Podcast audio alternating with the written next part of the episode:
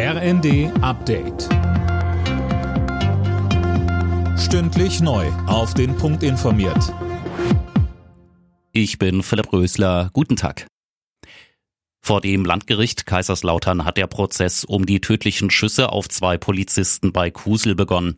Angeklagt ist ein 39-Jähriger. Er soll eine Polizistin und ihren Kollegen Ende Januar bei einer Verkehrskontrolle erschossen haben.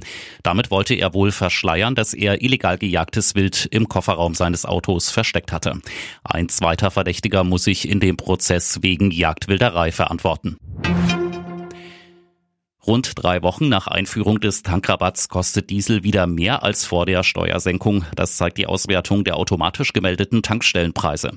Sönke Röhling, der Rohölpreis ist gleichzeitig aber gesunken. Wie passt das denn zusammen?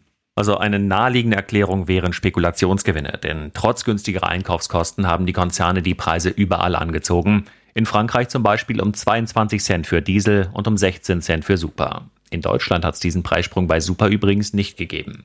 Hier gibt's aber regional und je nach Tageszeit große Unterschiede. So ist Tanken zum Beispiel in Sachsen 6 Cent günstiger als in Schleswig-Holstein und abends ist es teilweise 16 Cent günstiger als morgens, wenn man auf dem Weg zur Arbeit tanken muss. Die Folgen der Corona-Pandemie und des Ukraine-Kriegs machen der deutschen Wirtschaft schwer zu schaffen. Der Industrieverband BDI hat seine Wachstumsprognose bereits deutlich nach unten korrigiert. BDI-Präsident Russwurm sagte bei NTV. Noch im Januar haben wir auf 3,5 Prozent Wachstum in 2022 gezielt, haben das jetzt auf 1,5 Prozent zurückgenommen. Das kann man auch als eine schwarze Null bezeichnen. Und es gibt eine ganze Menge von Risikofaktoren, zum Beispiel die Gasversorgung, die uns auch ganz schnell dann unter die Nulllinie bringen können. Also eine angespannte, eine fragile Lage. Bei der Schwimm-WM in Budapest hat Anna Elend die Silbermedaille geholt, über 100 Meter Brust.